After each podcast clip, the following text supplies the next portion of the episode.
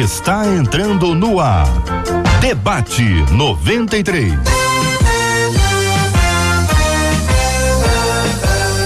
Realização 93 FM. Um oferecimento Pleno News. Notícias de verdade.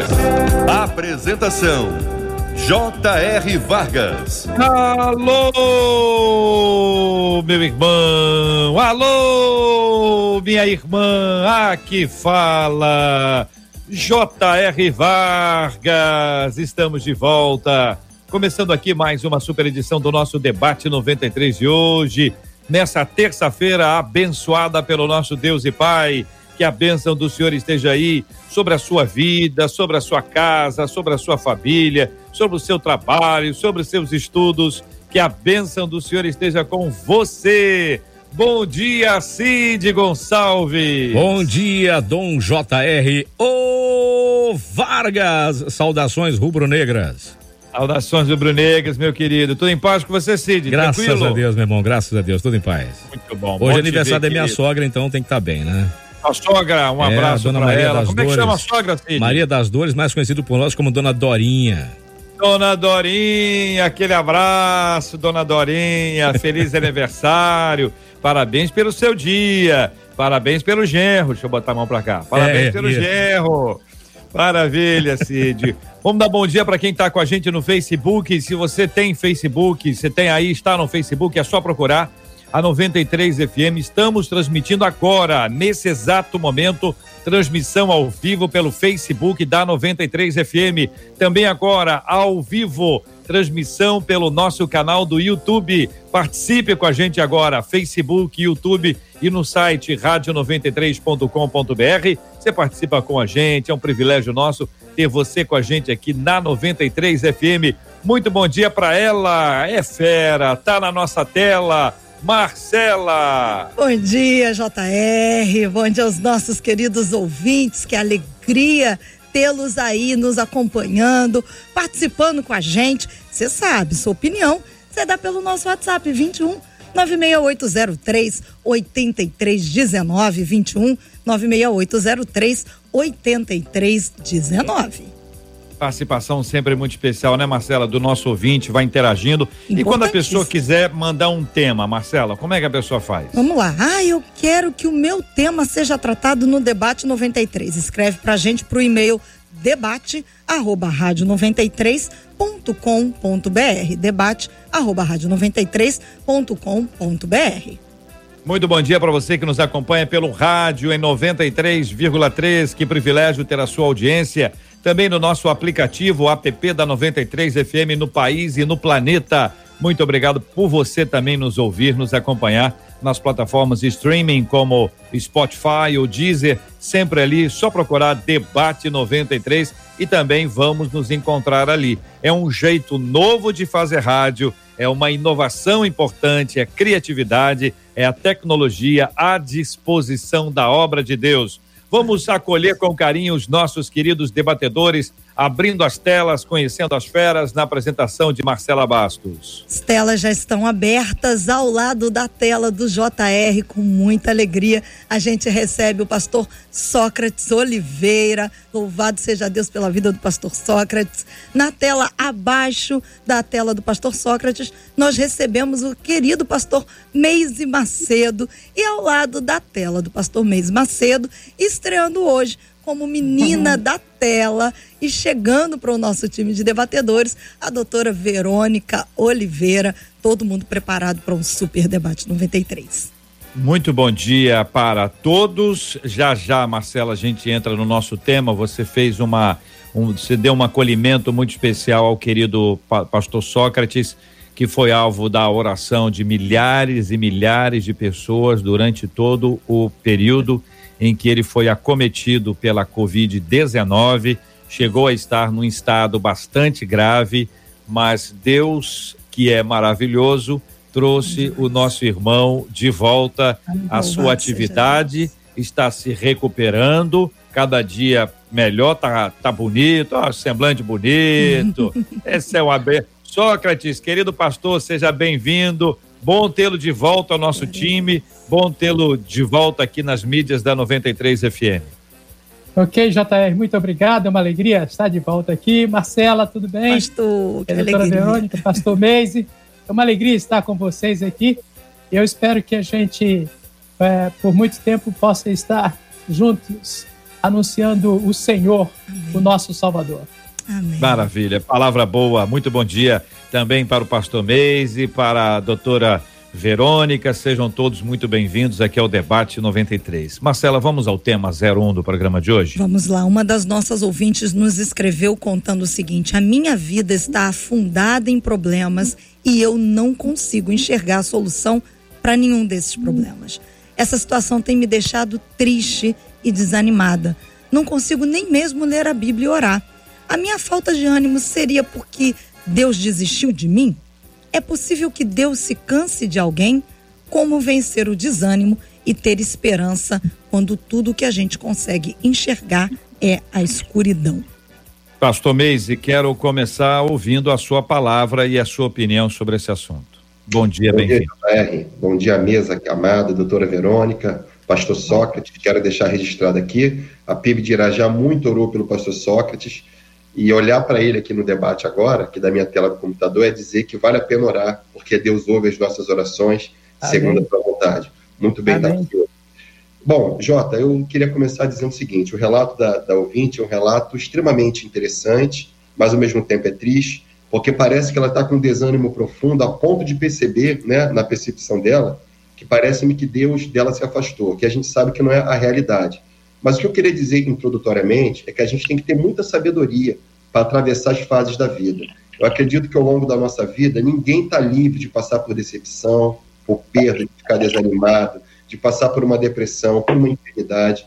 Mas a gente precisa ter muita sabedoria e entender que tem horas que a nossa percepção nos engana.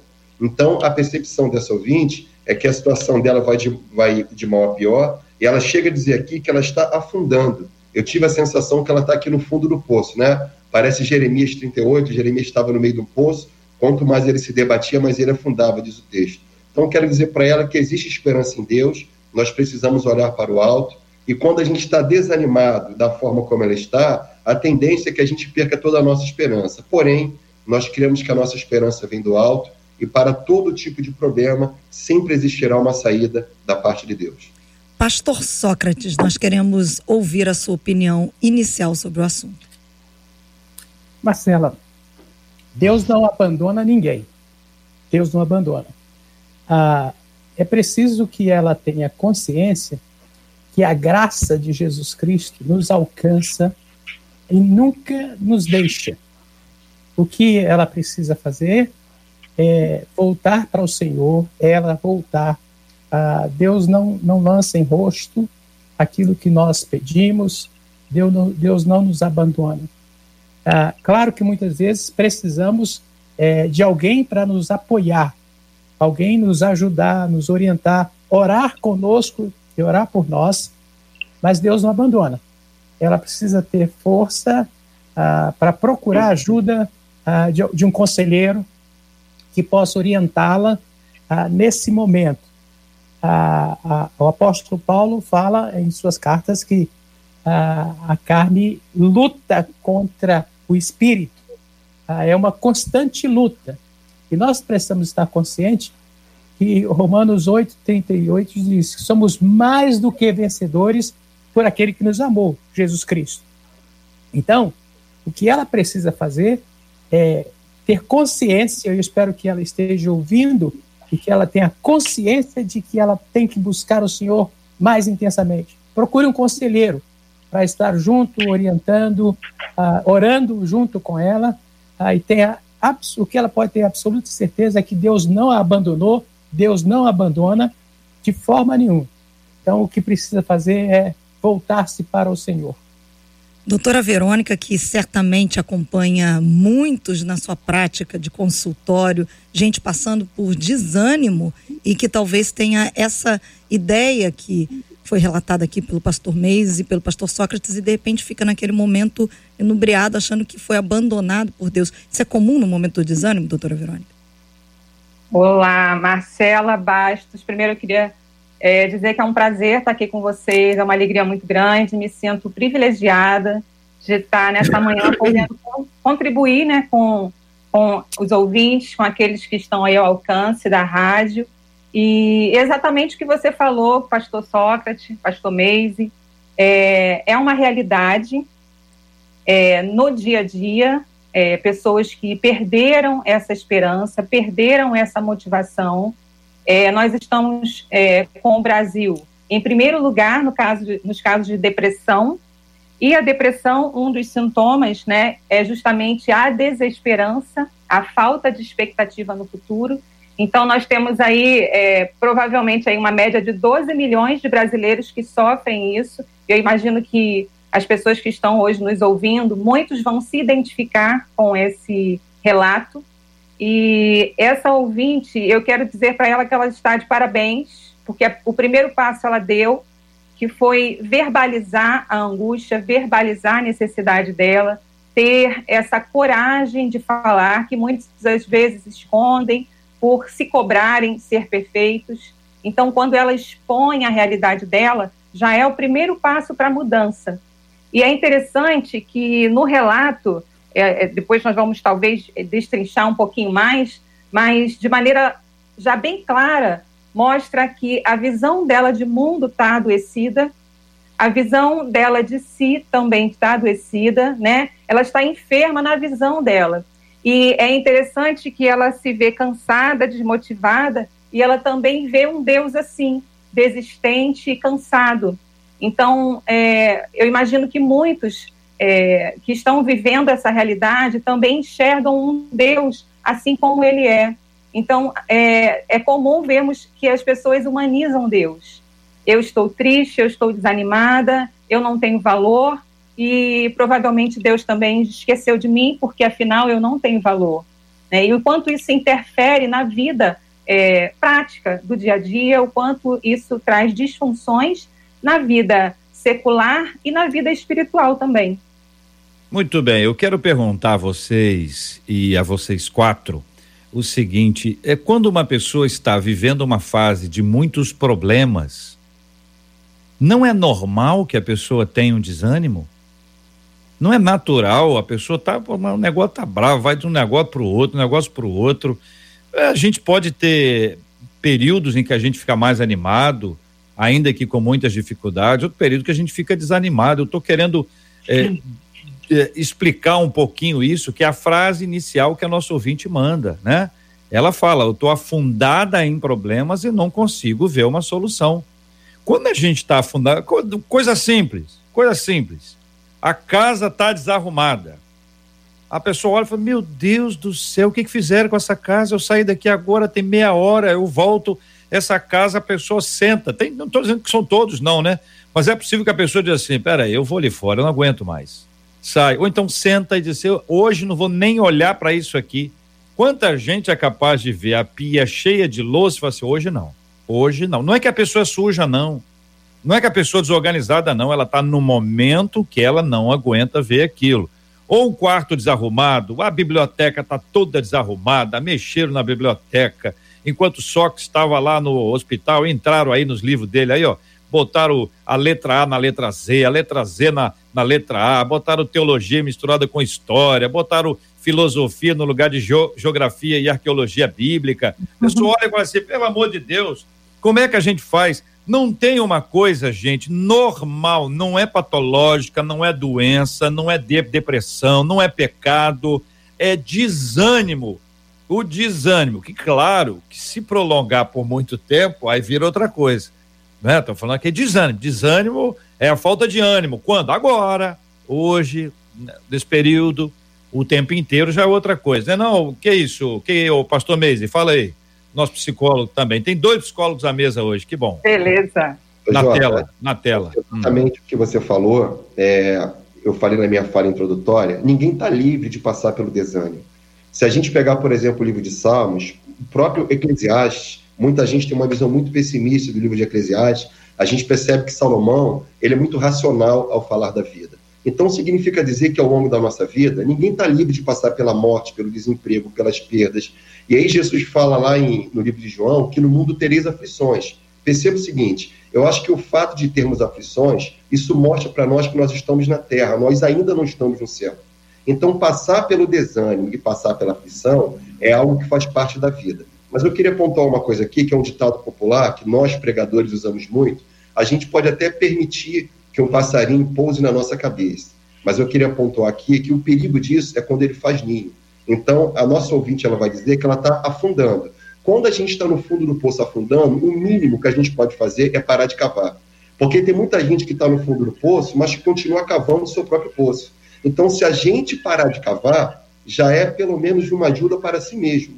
Então, nesse momento aqui de angústia, de aflição, de desespero que o ouvinte está vivendo, pode ser, por exemplo, a realidade de milhares de ouvintes que estão conosco nesse momento.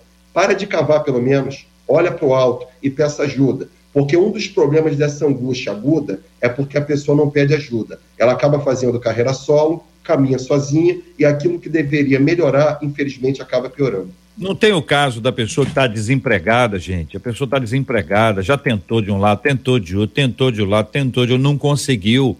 E ela está orando, ela está buscando e orando. E de repente ele disse: Eu acho que Deus se esqueceu. Sim. Deus esqueceu. Não acontece, Sócrates, isso? Não, não, não, não gera esse desânimo espiritual também? Com certeza, com certeza, ah, essa é uma realidade que pode acontecer com qualquer um de nós, qualquer um de nós é passar por um desânimo. Mas como disse a doutora Verônica, ela já tomou a iniciativa. Quando ela compartilhou, ainda que tenha sido de forma virtual com a rádio, ela está dando o primeiro passo ah, para deixar esse estado, essa circunstância em que se encontra. Agora, ah, veja bem, não é, não pode permanecer, por mais que seja difícil a situação, como ele está afundando, uh, não pode permanecer assim. É, precisa realmente buscar ajuda uh, de uma pessoa, de um conselheiro, uh, para que possa caminhar junto, andar junto dessa, diante dessa situação. porque se ela permanece isolada, ah, e que, é, que nesses momentos que estamos vivendo de pandemia, ah, tem acontecido muito isso, o isolamento social tem levado algumas pessoas a desanimarem. Ah, eu tenho, ainda que de forma virtual, atendido algumas pessoas ah, que estão realmente muito desanimadas ah, pela situação, mas que não pode continuar assim. Você precisa, primeiro, buscar o Senhor em oração, é, procurando encontrar na palavra de Deus é, consolo, conforto que ela, ele, ele concede, mas é preciso buscar um conselheiro, alguém que possa ajudá-la ah, nessa situação, que pode ser por qualquer um de nós, acontecer com qualquer um de nós. Verônica, e você, que acha? Então, né, é, é importante, né, destacar que as emoções, elas têm um aspecto é, de funcionalidade na nossa vida. Então, de repente, a pessoa sente uma tristeza, sente um desânimo e tenta lutar contra aquilo ou mergulhar com aquilo. É, JR, você falou de algo também importante, que é uma pessoa que perde o emprego, por exemplo. Naturalmente, essa pessoa vai experimentar um estado de desânimo, de desesperança. E esse estado emocional, ele está ali para promover algo nela. E o que acontece hoje é que as pessoas têm medo de sentir. Então, nesse caso, nós estamos falando de um episódio, não estamos falando aí de uma questão depressiva, em que a permanência é muito maior, que a intensidade e a frequência desse desânimo é muito maior. Estamos falando aí de um evento que desencadeou um desânimo, uma frustração. E aprender a lidar com essas emoções ao invés de fugir delas. Elas têm uma função. É, é natural que alguém que perca o emprego, nesse momento, se sinta triste e quando se sente triste, naturalmente essa pessoa se recolhe e há uma ampliação da perspectiva em que ela vai elaborar aquela perda. Primeiro, estou desempregado, vou ter que elaborar essa perda, é natural a tristeza, e essa tristeza vai fazer com que ela se recolha para elaborar um plano de saída. Então, imagina se alguém perde o emprego e te, é, teoricamente vai, vai trazer prejuízos à vida dela, e ela começa a comemorar. Então, é uma desconexão aí. se acontecer um evento que é um evento triste, é natural que essa pessoa sinta desânimo e tristeza. Então, é importante a pessoa ter o acolhimento emocional. Ela entender, nomear aquela emoção e trazer ajustes à vida dela. Toda emoção, é, ela vem de princípio para trazer ajustes. A raiva, o medo, a alegria, ela vem para promover um comportamento. E, e se conectar, ouvir essa emoção e validar ela, não deixar ela gerenciar você, mas extrair dela aquilo que aquela emoção está pedindo, você, no caso, é o gestor, né? Então, se eu estou triste e nesse momento eu tenho um momento de perda para elaborar, que saídas eu tenho, quais são as possibilidades, como o pastor Sócrates falou, eu posso buscar ajuda com alguém, quem pode me aconselhar nesse momento no mercado de trabalho. Então, é o momento, sim, de olhar para si, de acolher as emoções e de entender que as emoções estão ali para cumprir uma finalidade. E se conectar a elas é muito importante. JR, diante dessa palavra da doutora Verônica e junto com o pastor Sócrates e o pastor Meis, uma das nossas ouvintes já tinha mandado aqui para a gente antes e disse: Ok, gente, entendi. A gente não pode viver baseado naquilo que a gente sente. A gente tem que ser baseado naquilo que a gente crê. Mas como é que a gente faz esse gerenciamento dessas emoções? Porque afinal de contas eu sinto. É assim que eu me sinto. Inclusive ela diz: parece que a história é minha. Eu tenho me sentido assim. Como é que eu consigo é. fazer essa transição do sentir para caminhar em fé?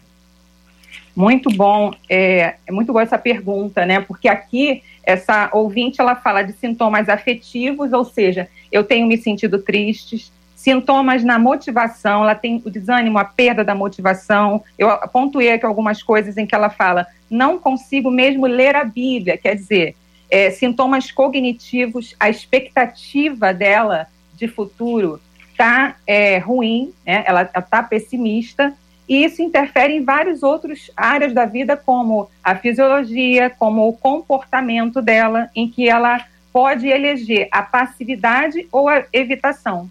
Então, como eu posso gerenciar, já que eu sinto, como eu vou viver naquilo que eu creio e, ao mesmo tempo, não viver refém das minhas emoções? Eu diria que, a princípio, é acolher as suas emoções. Eu só posso gerenciar aquilo que eu acolho. Então, a fuga das emoções é: eu preciso ver um filme, eu vou ver uma série agora sem parar, ou eu vou comer alguma coisa, ou eu vou sair. Eu não vou lidar com essa emoção. Isso é uma fuga. Nesse momento, ela deixa de ser funcional para a minha vida, porque eu não estou querendo nem ouvir e nem me reconectar a ela. Eu posso também, nesse caso aqui que nós estamos lendo, é a pessoa que está inundada pela emoção dela. Ou seja, ela se vê ela não consegue enxergar a saída, ou ela, ela é a tristeza, ela está imersa nessa tristeza. E nesse momento ela também não consegue ter uma visão clara de si, porque ela está sendo só reativa àquilo que ela está sentindo e o que ela está pensando. Então, eu estou, ela coloca aqui, afundada em problemas, não consigo enxergar a solução para nenhum deles. Então, nesse momento, ela é o que ela sente ela é o que ela pensa. E um convite que eu faço a quem está nos ouvindo é: seja a pessoa que percebe os seus sentimentos. Existe um outro elemento que tem que chegar. Eu não sou as minhas emoções uhum. e nem quero fugir delas. Quem é você então? É, eu vejo que é interessante a gente observar, por exemplo, não sei aí onde vocês estão, mas aqui onde eu estou tá, tá com chuva hoje. O dia está nublado, uma serração, uma névoazinha baixinha. Tem. A chuva não está forte, mas ela, ela está aqui. Eu, eu olho para o céu aqui não vejo o céu azul. Mas eu posso assegurar, pela fé e pela experiência, que acima das nuvens tem céu azul e que tem um sol lindo brilhando. Não está brilhando aqui. Eu não estou vendo mas eu posso assegurar pela fé e pela experiência. A caminhada com o Senhor me diz isso. A caminhada com o Senhor me diz que existem tempos de chuva, mas também tem tempos de sol. Que o tempo de chuva, ele tem uma limitação, o tempo de sol também. e que ao longo da vida você vai ter dia de chuva, dia de sol, dia de chuva, dia de sol, mas o Senhor é o mesmo. O Senhor não nos deixa porque é chuva, ou não nos larga, aí, tá alegrinha aí, fica aí no sol. Ele não, ele não nos larga, não, nem larga, nem nos deixa, né? Então, é essa uma questão que a gente precisa trazer para nossa reflexão, porque é uma questão espiritual, Sim. que trabalha com emocional e trabalha com lógico e trabalha com o, racional para nos ajudar. É, pastor Sócrates, pastor Meise. É, Jota, deixa eu falar rapidinho aqui, eu passo pastor Sócrates. Você falou uma coisa muito interessante acerca da vida espiritual, acerca da fé. A Bíblia fala, sobretudo no Novo Testamento, a importância da fé. Você pega Mateus capítulo 6, fala das ansiedades da vida, né? Da questão do comer, beber ou vestir. E aí Jesus fala de uma coisa interessante, que a nossa ausência de fé deixa a gente mais vulnerável. A nossa ouvinte, por exemplo, falou no relato dela que ela não consegue orar e ler a Bíblia. E nós sabemos que nesse tempo de angústia, as disciplinas espirituais têm uma função extremamente importante. Eu acredito também nessa linha, nós precisamos praticar a fé. Eu acredito da seguinte forma: a gente não vive num estado permanente só de felicidade. Mas eu também acredito que a luta que nós atravessamos ao longo da vida também não vai durar para sempre. Então, eu vejo a vida exatamente dessa forma. Existe um equilíbrio na vida. Até porque esses momentos ruins que nós atravessamos ao longo da vida são repletos de aprendizado. Romanos vai dizer que todas as coisas cooperam juntamente para o nosso bem. Então, se eu olhar para a circunstância que está diante de mim, sabe? Se eu olhar para ela com o olhar dela, dá problema. Se eu olhar para a circunstância com o olhar de Deus, eu percebo um Deus que tem sido presente na minha vida. Porque o grande questionamento aqui da ouvinte, será que Deus me abandonou? Deus desistiu de mim? Aí Jesus fala em Mateus capítulo 6: Se os teus olhos forem bons, todo o teu corpo será luz. Se os teus olhos forem trevas, quão grandes trevas serão. Então a gente percebe aqui que existe uma coisa chamada ponto de vista. O nosso ponto de vista acerca de qualquer coisa determina inclusive o nosso ânimo. Lógico, respeitando a nossa limitação humana, respeitando que todos nós somos falhos, temos os nossos limites, mas eu acredito que o campo da fé energiza o nosso coração e faz com que a gente passe por essas provas e tribulações com a cabeça erguida, sabendo que depois desse céu vestido de luto, existe um céu azul nos aguardando. É, normalmente a nossa expectativa é sempre uh, de vitórias, quase sempre. Mas com o texto já citado anteriormente pelo pastor Meise, é, no mundo de Mateus, no mundo tereis aflições, uh, Deus já, Jesus Cristo já avisou isso, mas a continuidade do texto diz: ah, tem de bom ânimo, eu venci. Então, tem de bom ânimo. É, por mais que possa durar esse período, esse vale ah, de muitas vezes de sombra da morte mesmo, vale da sombra da morte, ah, é possível vencer. É preciso que é, nós não, deixe, não deixemos abater ou nos prostrar diante dessa situação. A pior coisa que pode acontecer é a pessoa se conformar ah, com a situação de desânimo, com a situação de, de, difícil de um determinado momento, que é passageira. Por mais que possa durar, sempre será passageira a situação. Então, o, o é fundamental é, que a gente saiba que isso pode acontecer. No mundo tereis aflições, mas eu venci o mundo. Tem de bom ânimo. Então, uh, é preciso recobrar esse ânimo, é preciso uh, buscar ajuda, uh, é fundamental buscar ajuda, levantar a cabeça, ir adiante sabendo que nós somos sempre vencedores com, por Cristo Jesus, em Cristo Jesus. Amém. E nada deve nos separar, nem altura, nem profundidade, nem a dor, nem a tristeza, nos separe do amor de Cristo. Isso é fundamental. Tá? Deus não nos abandona. Ainda que nós deixemos de lado o Senhor, ainda que nós possamos é, sentir ah, essa vontade que ela declara de não, ler a Bíblia, de orar, não consegue, busque no Senhor, busque um conselheiro, caminhe com alguém e isso vai passar. Porque nós somos mais do que vencedores em Cristo Jesus. Glória a Deus. E, inclusive, gente, é, a pessoa que, que escreveu, ainda que eu ande pelo vale da sombra da morte, ela escreveu porque estava viva. É verdade. Ela não morreu, não. Ali, morreu depois. Morreu depois. Mas quando ela falou do Vale da Sombra da Morte, ela teve uma experiência profunda. Verdade. Mas ela chegou a escrever e, e descrever isso de uma forma extraordinária. E no mesmo texto que diz, ainda que eu ande pelo Vale da Sombra da Morte, diz o Senhor é o meu pastor e nada me faltará, diz bondade e misericórdia me seguirão todos os dias da minha vida. E Não termina dizendo, e, e habitarei na casa do Senhor para Por longos dias. então, a gente precisa ver que o vale, ele é um período, Sim. mas tem outra. Então, esse contexto é maravilhoso da, da gente imaginar. Marcela, você, olhando, só olhando, viu, Marcela? Olhando, você acha que a Verônica era arteira quando era pequena? O que, que você acha? Acho que não. Eu tô achando que é. Eu Ela falou que é. era. Esse Olha, óculos aí, esse óculos é aí é para disfarçar. Pra É, eu, disfarçar. eu faço a mesma coisa, sócios, mês, todo mundo. Eu descobri que o óculos é uma é É um excelente. disfarce. Pra disfarçar. A, a ge- a gente, quando é pequena, apronta. Mas não apronta a vida toda. Tem gente que machucou o braço, machucou a perna. Marcela, Marcela diz aí que era muito arteira. E aí não, só me quebrava que- um pouquinho. Quebrei um cadinho de tudo. De braço, de tá perna, vendo? de joelho. Colocou gesso? Colocou gesso? Muito na minha vida. Muito. Pronto. E, e- e está ainda com gesso? Não, Foi um período. foi um período. Graças É isso. a Deus.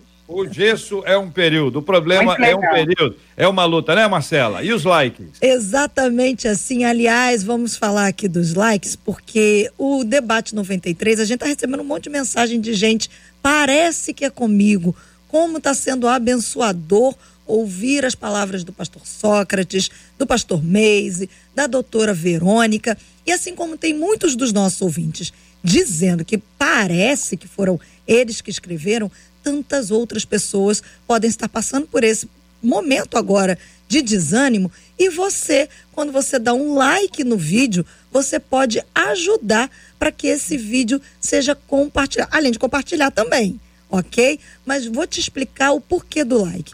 Quanto mais um vídeo recebe um like, uma curtida, um joinha, seja a maneira como você quiser chamar, ele se torna um vídeo mais relevante na linguagem da internet. E ao se tornar relevante, ele aparece para muito mais gente. Ou seja, você multiplica a bênção de muito mais gente, gente que você nem conhece. Gente que você conhece, você pega e compartilha. Agora, quem você não conhece, mas você quer ser bênção, dá um like, dá um joinha, curte o vídeo, que certamente esse vídeo vai chegar aonde nem você, tampouco nós temos ideia que o debate 93 de hoje pode chegar e abençoar alguém. Boa palavra, Marcela. Eu já ouvi dizendo que existem pessoas que dizem assim: ah, hoje eu tô tão desanimado que eu não vou tomar banho. Se é homem, ele não faz a barba, fica aquele, entendeu? Parece aquele cara da, da, da ilha lá do Wilson. É, a mulher fica com o cabelo todo desgrenhado, é, sabe? A vaidade vai para o espaço, ela sempre pintou o cabelo, não pinta mais. E eu tenho a impressão que eh, todo mundo tem dias assim. Que isso não é uma coisa de outro mundo. Isso a pessoa não pode falar assim, ah, eu tô com depressão. Ela pode estar só desanimada, entendeu? A gente sabe, cariocas não gostam de dias nublados. Não está na Bíblia não, mas é verdade, né?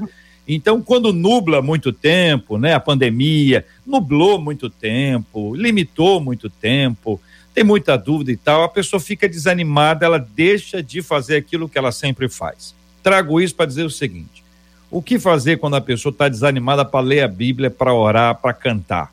Entendeu? Ela, ela pode estar ouvindo a gente agora, porque o rádio ela gosta, é divertido, tem instrução, tem música, é, é, já faz parte do dia a dia, entendeu? Da 11 horas a pessoa já está conectada, ela, ela, ela fica triste se não tiver isso, a rotina foi est- estabelecida, graças a Deus. Eu pergunto aos queridos irmãos Sócrates, Meise, Verônica, o que é que vocês recomendam para a pessoa que está naqueles dias de estar desanimado para ler a Bíblia, para orar, para cantar, enfim? JR, essa, essa característica é muito comum, né? Da pessoa estar desanimada num dia, enfim. E o que, que eu vou fazer com esse desânimo? Agir.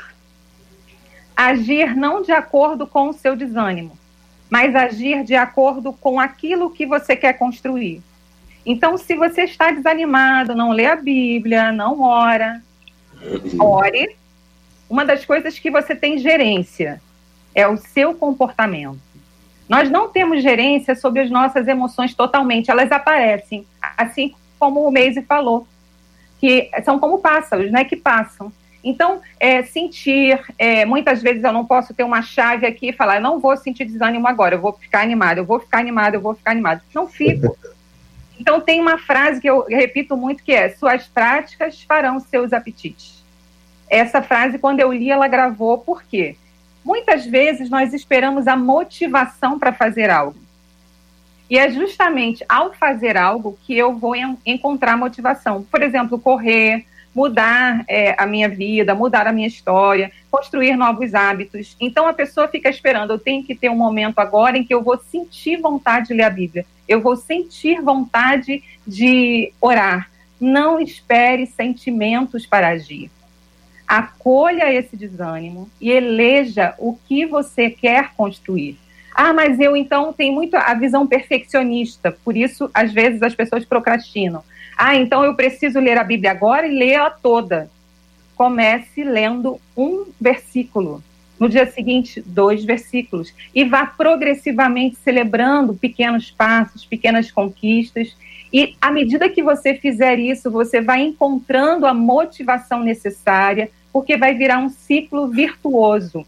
Eu faço, eu fico feliz, eu repito, eu fico feliz. E isso é com qualquer hábito que você quer implantar, principalmente na área espiritual.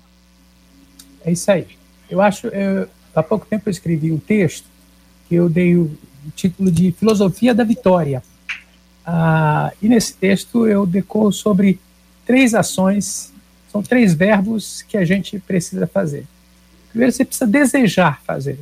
Se você está numa situação difícil, você precisa desejar sair dessa situação. Então, uh, desejo. Quando você tem, a gente chega perto das Olimpíadas, essas coisas assim, a gente vê sempre os atletas dizendo: eu vou em busca do ouro.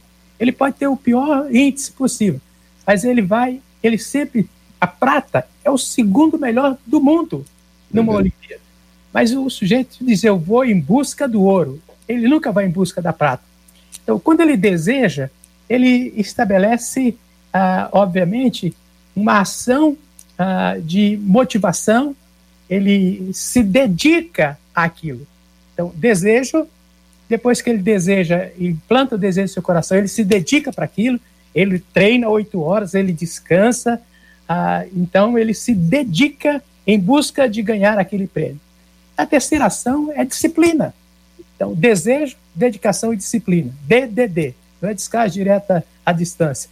Mas é essa disciplina de desejar, se dedicar e, e ter a disciplina. Ah, se a gente quer ser vitorioso, vencedor, é preciso ter em mente que a gente precisa desejar, que a gente precisa se dedicar a isso de alguma forma, buscar apoio, buscar um técnico, uh, buscar alguma coisa, ter uma disciplina uh, de fazer sempre nessa direção, caminhar nessa direção. Ah, eu quero andar 10 quilômetros.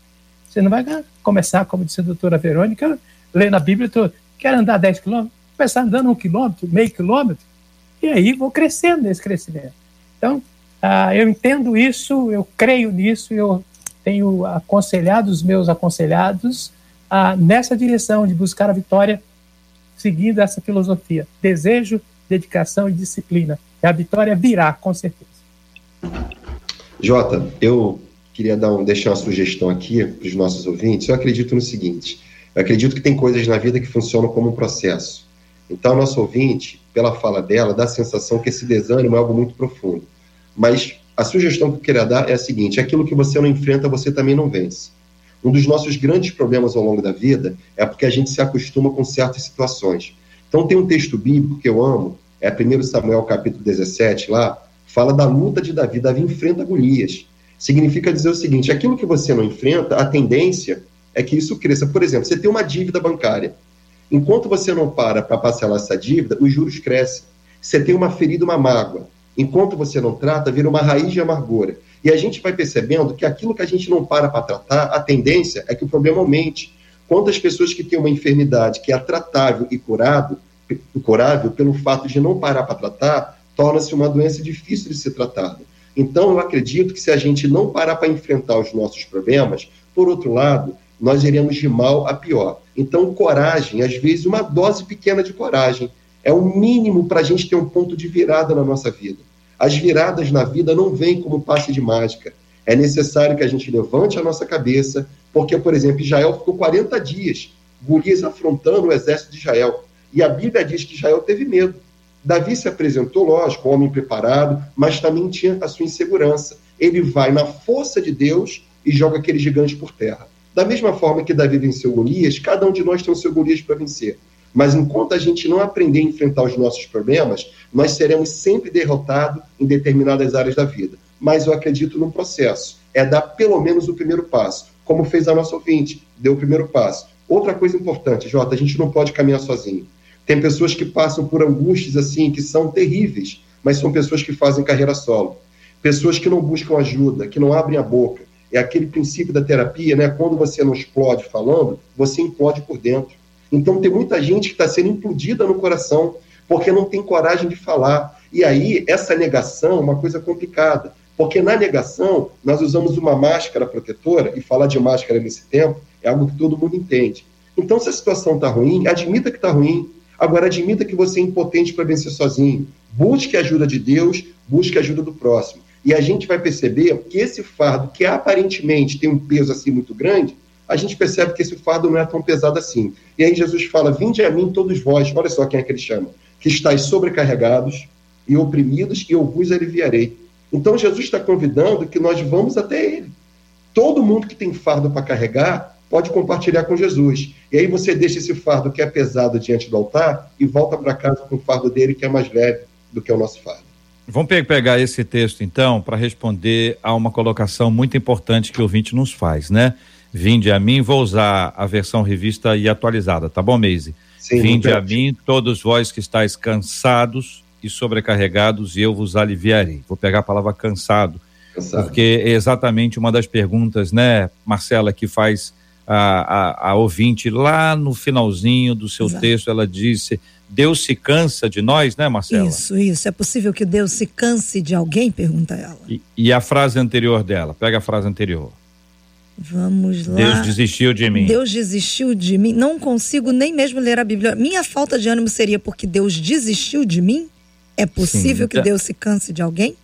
Então, vamos colocar aí, porque é, não são coisas, não são sinônimos, mas elas estão conectadas. É aí eu quero ouvir aí a, a, a Verônica e os Oi. pastores sobre uhum. esse assunto. Tá certo, irmãos? Uhum. Então, é uma, uma, uma perspectiva bíblica agora para a gente tentar descrever isso.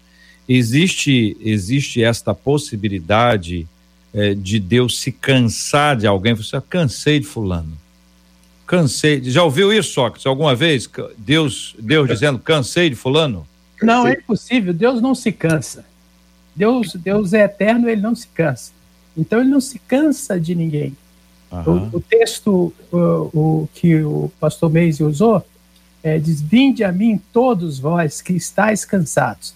Isso significa que Deus não se cansa e ele está na expectativa, na esperança ah, de que cada um de nós o busque, o busque, que abra a sua boca e fale, confesse. Lá em Atos 3 tem: confesse os seus pecados ah, e convertei-vos dos seus e seus, os seus pecados serão cancelados. Atos 3, 19. Arrependei-vos e convertei para, que, para serem cancelados os vossos pecados. Muito interessante. Seus pecados serão cancelados. Então Deus não se cansa. Deus está a 24 horas full time à, à nossa disposição, esperando que uhum. nós o procuremos. E ele nesse texto aí, né, Sócrates, ainda uhum. diz assim, e vem um tempo de refrigério pela presença do Senhor. Presença do Senhor, exatamente, a fim de que a presença do Senhor vem em tempos de refrigério. Muito então, é, é, é, é, as conexões estão aí estabelecidas. Eu estou uhum. cansado, uhum. mas não se cansa. Não só não se cansa, como nem dorme. Sim. Nem dorme, nem dormita o guarda de Israel. Isso, e a pessoa que diz assim, não, mas e o sábado lá? Que Deus descansou? É Deus que descansou ou foi a terra que descansou, é a criação que descansou? Ou era o norte para nos ensinar que que é preciso ter tempo para todas as coisas, né? E, uhum. e esse nesse ponto aí, gente, a gente precisa estabelecer isso então como uma base. Eu vejo que vocês estão de acordo. Deus não se cansa, portanto, Deus não se cansa de ninguém. E aquele que está cansado pode ir ao Senhor e o Senhor vai dar o refrigério, vai dar o descanso, vai dar o alívio. A pergunta 2, é, que na verdade, na perspectiva da, da ouvinte é anterior, é se Deus desiste de alguém. Entendeu? Ah, é. Essa pessoa esgotou. Ó, sua cota, ei, sua cota acabou. JR, essa, essa perspectiva dela é, revela é, que provavelmente ela deve ter uma imagem de si é, distorcida, tá? Não sou insignificante, não sou importante, e isso vem da bagagem de vida. Então, a maneira como nós vemos o mundo, o outro, a Deus, vem muito da nossa bagagem de vida. Você falou muito bem aí quando é, perguntou a Marcela se ela havia quebrado né, algum membro na infância e falou: olha, o gesso saiu, não está com gesso ainda não, né? Tem muitas pessoas que tiveram problemas emocionais e ainda estão com gesso. E esse gesso é uma névoa que fica entre os olhos dela e o que ela está vendo. Isso gera uma série de distorções, inclusive na área da identidade, ou seja, quem eu sou, eu mereço amor, eu não mereço, eu sou alvo do amor de Deus, eu não sou. Se a gente caminhar um pouquinho para o Getsemane, nós vamos ver Jesus sendo tentado na identidade dele. Se tu és filho de Deus, transforme essa pedra em pão. Se tu és, ou seja, haja como um faminto, e muitos de nós temos chegado a esse, talvez esse aspecto em alguma área. Haja como alguém com fome, haja como alguém sem importância. Eu te darei reinos.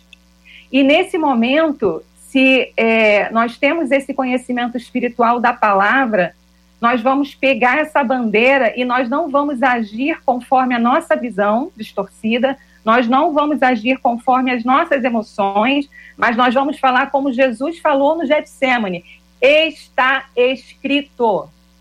Eu vou andar no que está escrito. E ali está escrito: não temas, eu estou contigo todos os dias. Eu preciso me apropriar dessa palavra, escrever ela, se possível, em algum lugar, algum quadro, gravar. Eu preciso colocar diante dos meus olhos e escrevê-la na tábua do meu coração e entender que eu preciso caminhar no que está escrito, porque assim foi feito ali no Getsemane. Ali tem um retrato de gestão, gestão sobre as verdades que o inimigo quer colocar nas nossas vidas, as verdades, as distorções. Haja, desista, se lance disso aqui, desista. E ali está, está escrito, nem só de pão viverá o homem, mas de toda a palavra que procede da boca de Deus. E é desse Esses, lugar que nós nos alimentamos. Esses assuntos, eles se conectam de uma forma muito especial, né? Que você vai observando, né? É, Vinde a mim, todos vós que estáis cansados e sobrecarregados, vem o arrependimento e a conversão e a mudança de rumo, vem os tempos de refrigério. Ver, Verônica nos traz duas perspectivas importantes. A primeira, lá da tentação eh, de Cristo, né, naquele lugar chamado Monte da Tentação, e depois é o pináculo do templo, e depois o alto de um monte. E em cada uma dessas três oportunidades, as, as tentações são estabelecidas e, e Jesus responde a cada uma delas com a palavra. É a palavra que dá o norte, a palavra que alimenta. E aí você conecta isso ao Getsemane com Cristo sofrendo por obedecer e, e de, dizendo que é amargura, amargura profunda. Né? A, a, descrição do texto bíblico é que Getsemane foi o lugar que de fato ele foi amassado, né? A, o, a, o azeite foi feito ali, né? Espremeu de uma forma tal que acabou literalmente suando gotas de sangue, mas veja, desde a tentação lá no Monte da Tentação, no pináculo do templo, no grande monte, ao Getsemane, Jesus está conectado à palavra. Sim. Então, passa de mim este cálice, mas que não seja feita a minha vontade. E no Getsemane tem, tem duas coisas muito curiosas, né? A primeira é ele admitir a dor. E aí, Meise, você, você diz que se a pessoa não, não fala, ela implode, né? Se ela, se ela não explode falando, ela implode de alguma forma. Jesus disse que estava em profunda amargura, amargura de morte. E a segunda coisa que ele pede, oração. A gente sabe que os caras, se oraram, oraram, começaram a orar, né? Senhor nosso Deus, Senhor nosso Pai, tum, tombaram. Mas ele pediu três vezes para os caras orarem. Veja a importância de um intercessor. É de ter alguém que diga assim, cara, ora aí que eu não estou bem hoje. Eu não estou bem. Não precisa contar a sua vida, não precisa contar detalhe, não precisa contar nada. Mas como é importante você dizer assim: eu preciso de ajuda. Não tem super-heróis. O Sócrates, o Sócrates trabalha com, com a área executiva de uma é, grande denominação e dentro dela de uma convenção muito importante, lida com pastores também.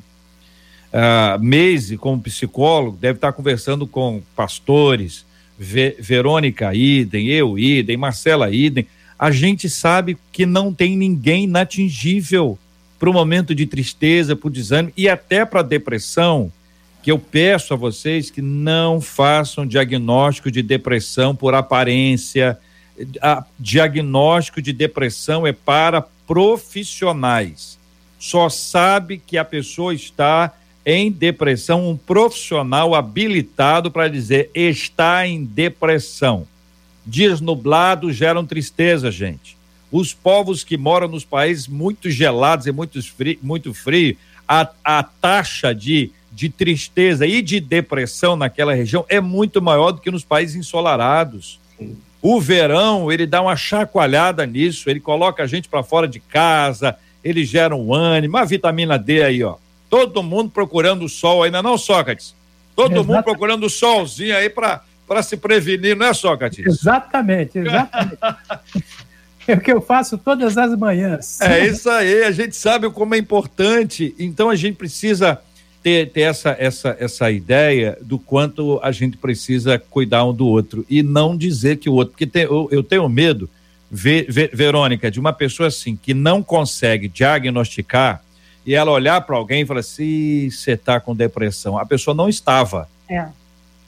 Ela passa até a desenvolver. Passa né? a ter, porque a pessoa está falando. Se ela está precisando, se ela tá precisando de algum eu sou, né? Eu preciso ser alguém, eu preciso ser, então, agora depressivo, já estou ah, depressivo. Ajudou, né? Tem gente que ajuda. É isso é aí. a banalização do termo. Essa é. banalização é muito perigosa. É muito Aham. perigosa. É. E, e acontece. Então, essa e, e é interessante é, colocar, obrigada aí pela, pela questão que eu falei, Getsemane, gente, né? É, Jesus no deserto, mas é nessa hora que a gente percebe, né? Essa cobrança de olhar e falar, nossa, eu preciso estar bem o tempo todo, eu preciso estar bem o tempo todo. E, e quando eu acabo não estando tão bem, há essa, esse padrão que vem, você está depressivo, você está com depressão. Então, é, se rotular ou rotular alguém é muito perigoso. E essa banalização que existe sobre esse termo, ela é também perigosa. E o pastor Sócrates falou algo muito bacana também, que é essa palavra do tem de bom ânimo. Essa questão intencional, se está na Bíblia tem de bom ânimo, é cientificamente comprovado que você pode ter atitudes intencionais para a mudança do seu ânimo. Então, não é algo que você sente e vai ficar ali refém dos seus sentimentos. Existe uma gerência que você pode fazer. Quem aqui, não todos os dias pela manhã, ao fazer sua higiene pessoal, vai usar o seu desodorante? Ou vai esperar para usar o desodorante no final do dia? Então, não é uma atitude. Sei.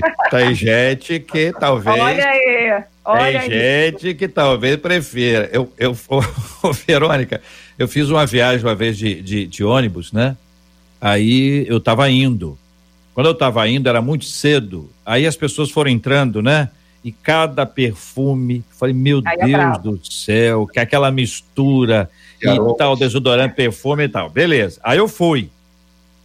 Aí, entre a minha ida e a minha volta, teve a festa. Uhum. No meio, no meio, entendeu? Eu ia de ponto A ao ponto B, entre o ponto A e o ponto B, teve uma festa. Na volta, que eu fui para o ponto B, que eu estava retornando para o ponto A, as pessoas que entraram, que entraram no ônibus perfumadas também entraram na volta. Que saudade que me deu do Hum, perfume. Do início. O, per- o perfume era muito bom. Então tem gente que usa, tem gente que não usa. Mas vamos lá. A pessoa Então, precisa usar. Precisa olhar para si e falar: eu sou o gestor. Ali, né, naquela tentação de Jesus no deserto, ele foi o gestor. Então, você aí, nesse seu lugar onde você está, eu imagino que temos aí pessoas que estão nos ouvindo que não querem, nos dias de hoje, é, se levantar, tomar banho, fazer sua comida. E eu diria: você é a sua gestora. Você tem um Deus, tem uma alma conectada, um espírito conectado a Deus, e essa alma precisa de gestão. Então, escolha, assim como o Meise falou, o pastor Sócrates, escolha hoje ter uma atividade intencional. O que, que seria isso? Eu vou fazer aquilo com a intenção de melhorar. Eu vou lá, vou tomar o banho, vou começar o dia, vou fazer o almoço, mas eu não vou exigir perfeição. Eu vou caminhar com os passos que é possível e celebrar a cada ato realizado. Então, ter esse cuidado de saber viver sabiamente é estar com a mente consciente, sair do piloto automático, sair desse estado de ser refém das emoções ou fugir delas. É estar em contato com essas emoções e eleger que comportamento eu posso ter hoje. E à medida que você repete esse comportamento, à medida que você vai fazer esse almoço, à medida que você coloca uma roupa, você sai desse pijama, você olha para frente, começa a procurar o seu emprego, você começa a procurar cursos para se qualificar. À medida que você vai avançando, você vai celebrando. E essa celebração e esse avançar vai contradizendo os seus pensamentos. Aqueles pensamentos de derrota, eles vão se diluindo e vão vindo aí pensamentos de autoeficácia, ou seja, eu sou capaz, eu dou conta, vai dar certo, as coisas boas acontecem, pessoas são amigas, pessoas podem me ajudar. E essa é a mudança. Agora precisa da ação, precisa dessa tomada de decisão. Você não é sua dor. Você é a pessoa que percebe a sua dor. Assim como Jesus no deserto, caminhe na palavra, ou seja, caminhe em uma visão de vitória. Comece a agir como se você fosse vitorioso, amado, querido, capaz, e assim sucessivamente você vai começar a se sentir assim. Então o desafio é comece hoje. Muito bem. Palavras boas e abençoadoras dos nossos três debatedores. Sou muito grato a Deus pela vida dos três. Pastor Sócrates, pensa aí. O senhor hoje vai pedir música no debate, pastor. Tá certo? Só pode escolher aí. Pensa aí. Pensa aí que a música agora, pastor, Só- eu tô, eu tô aqui, quem tá no, no estúdio é ela, entendeu? Pastor, por O senhor favor, me ajuda, porque a eu não tenho essa ali, ciência entendeu, toda pastor aqui no comando da mesa, não. Mas ainda bem que o Alexandre já chegou. Cara dele vai me ajudar. Pensa aí, viu, pastor Sócrates? Já, já, já eu retorno no senhor aí. Ah, Ok, Ver- então- Verônica, obrigado, Verônica. Deus te abençoe agradeço. muito. Um beijo aí para todo mundo que está nos ouvindo, para o meu sobrinho Pedro, que faz aniversário hoje. Parabéns, Opa! Pedro. Quantos E- anos tá fazendo Pedro? Pedro está fazendo 16. Jó, olha aí, Pedro, 16 16. anos, Deus abençoe. Muito bom, foi um Obrigada. período, período maravilhoso, maravilha. Pastor Obrigada Meisde, um abraço, queridão, Deus te abençoe. Abraço, Jota. Um bom dia para todo mundo. Deus abençoe essa mesa maravilhosa. Queria deixar um texto bíblico aqui rapidinho, Isaías 40, verso 31. Mas os que esperam no Senhor renovarão as suas forças. Subirão com asas como águias, correrão e não se cansarão, caminharão e não se fadigarão. Então, que a gente possa caminhar nessa perspectiva. Deixar um abraço aqui também para Rogério, para o Joenilson, pro lado da Pavuna. Deixar um abraço aqui para minha esposa, minhas filhas que estão me ouvindo. Deixar um abraço aqui, Jota, para Maísa, minha sobrinha do coração, que no último debate que eu vi, eu não mandei um abraço para ela. Então, o abraço está dado. E para Laura, adolescente, colega das minhas filhas. Deus abençoe, obrigado por tudo. Maísa tá fazendo um sucesso enorme. Ah, tá, pois é, puxou minha orelha da última vez. Tio, você não É. mandou um abraço para mim. Ah, Marcela já entendeu lá. Ô Sócrates, qual é a música? Então, eu tenho uma música, não sei se a, se a Marcela vai conseguir. Vamos, Vai. pastor. Vai Tem uma sim. música que eu eh, gosto muito e que é Como Agradecer. Olha Eu- que coisa linda. Dia do meu culto fúnebre, eu quero que cante essa música. Como agradecer. Pelo amor de Deus. Não, mas eu quero agradecer. Mar Marcela, YouTube, Marcela, pro Eu YouTube. acho que vai ter que ser pro YouTube, YouTube é. mesmo. Quero Ah. agradecer, JR, a todo mundo que rogou a Deus, que intercedeu pela minha vida. E Deus fez um milagre eh, me trazendo de volta da situação em que eu, eu estive de saúde. Viu? Muito obrigado a todos. Eu não vou citar nomes, porque seria, eu cometeria pecados não, citando apenas alguns nomes. Olha, é, o pastor Sócrates, o senhor é muito querido, isso é uma benção muito grande, né?